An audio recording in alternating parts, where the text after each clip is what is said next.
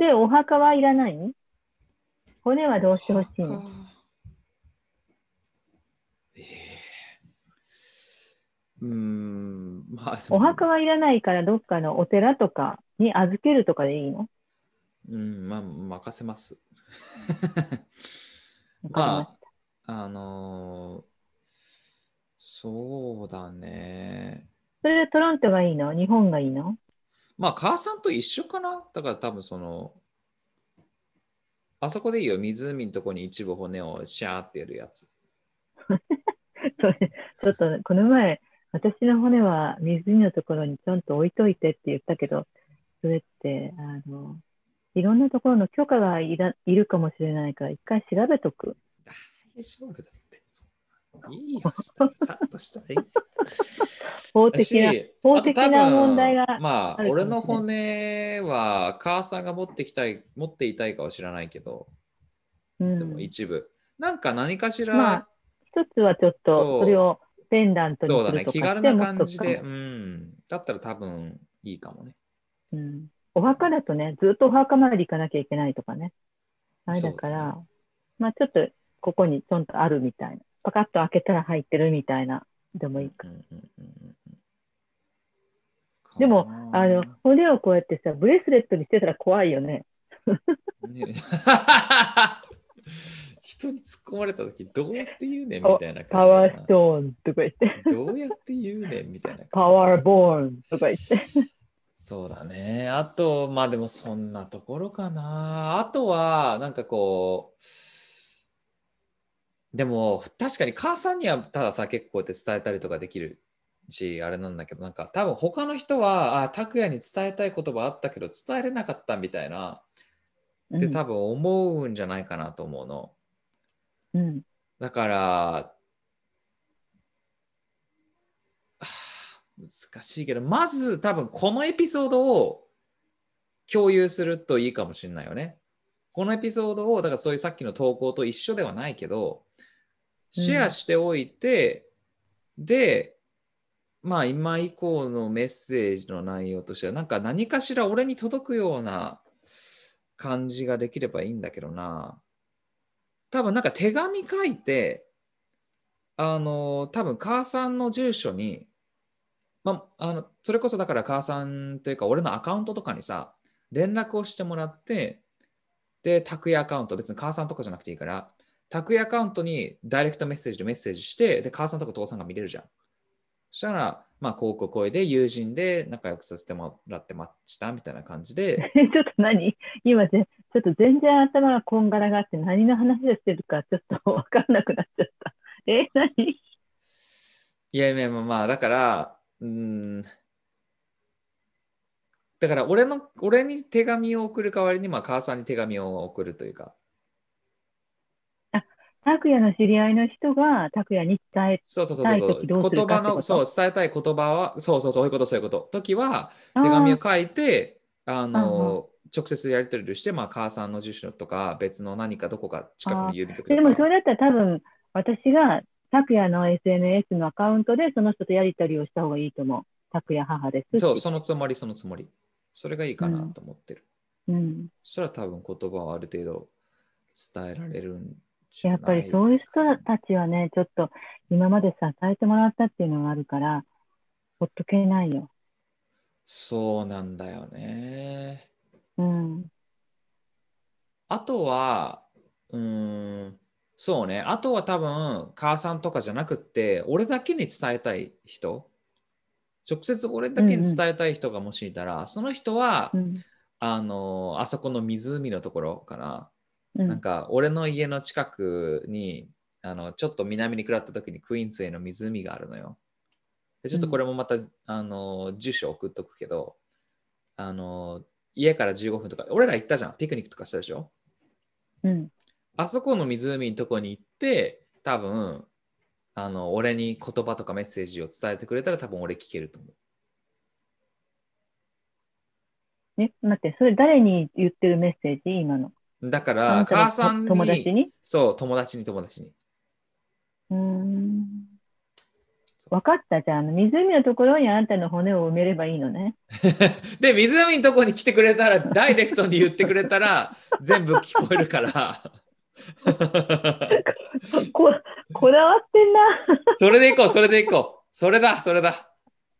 それでいこう。だから、あの、母さんとかそういう手紙とかじゃなくて、直接俺だけに伝えたい方は、もう、あの、そこの、あの、湖のところに来ていただければ、あの、しっかり一語一句聞き取りますから。そうね。直接言いたい人もいると思うんだよね。いると思うのよ、やっぱりそれは。うん。あの、人を介さずに、直接伝えたいんだ、お前にっていう人はいる。そうだよだかってね。私が入らない方がいい人もいる。いるだろうね、やっぱそれは。私が入っちゃったら、私の悲しみまで、その人が気遣ってくれちゃうもん。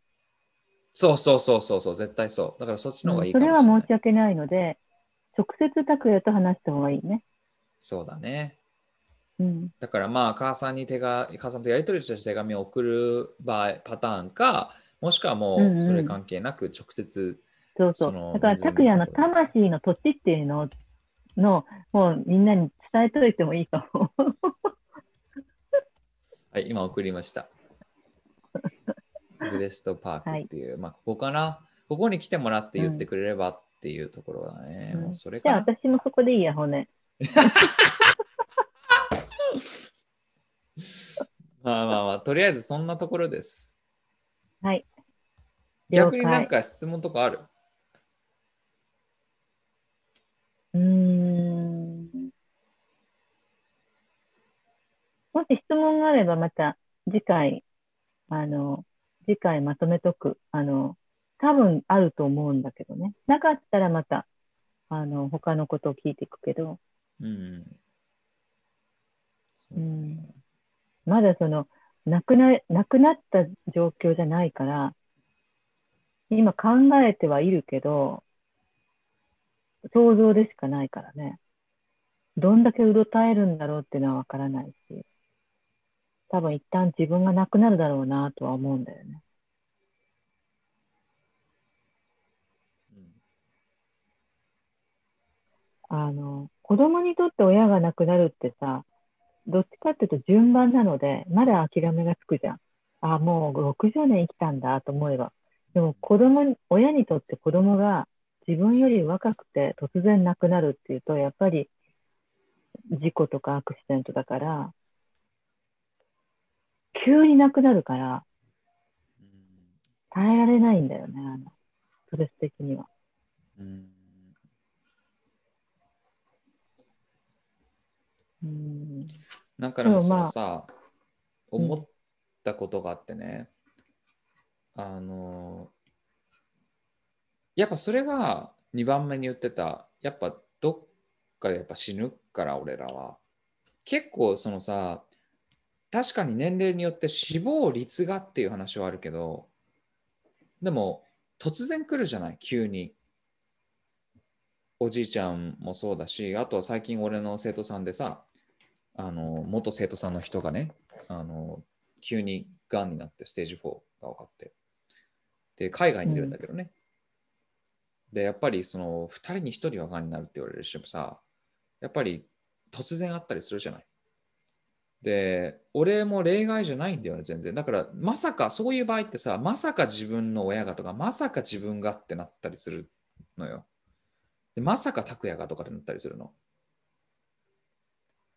ていう感覚は絶対あると思うんだけど、でもね、やっぱ、いその、あるものはあるよねって、だからまさかではないかったりするのよ、うんある意味。そうね。で、やっぱりなんかその、じゃあ、こんなに、なんていうの、平等に死が人にあるというか、死っていう存在そのものがこんなにこう平等であるっていうものを考えたときに、何の意味があったんだろうっていうふうに、あの、多分なんか思うというか、なんか俺だったらこう考えるじゃないけど、やっぱりじゃあ拓也が今この29で死んだら、その29で死んだことの意味って何だったんだろうって、なんで拓也が29で死ななきゃいけなかったんだろうって多分思わからな。い。考えるだろうけど、でも答えが出ないな。うでしょ。考える、考えちゃうけど。でもなんかまあ別にすぐそこで答えなんていらないから。ただ、うんうんうん。俺が個人的に思うのはなんかやっぱどこまで生き生きと生き抜けたかなんだよね。別に年俺は最終的には年数じゃないと思ってる別に長いこと年数生きたから80だったからよかったよねとかそういう話じゃないと思ってんだよね。別に量じゃないじゃん。うんうん。質じゃんっていう。生き抜いた、うんもちろんその質自分が幸せなになられる質が維持されてる人生があった上でどのぐらい長いかっていう話だけなわけであっうんうんて苦痛に満ちた人生をじゃあ拓也80まで生きれるとだけどあのじゃあ前のしんどかった状況にずっといる状況だったらそれ幸せかってなるわけ極端に言ったら。うん。だから生きてる間の年数じゃないわけよ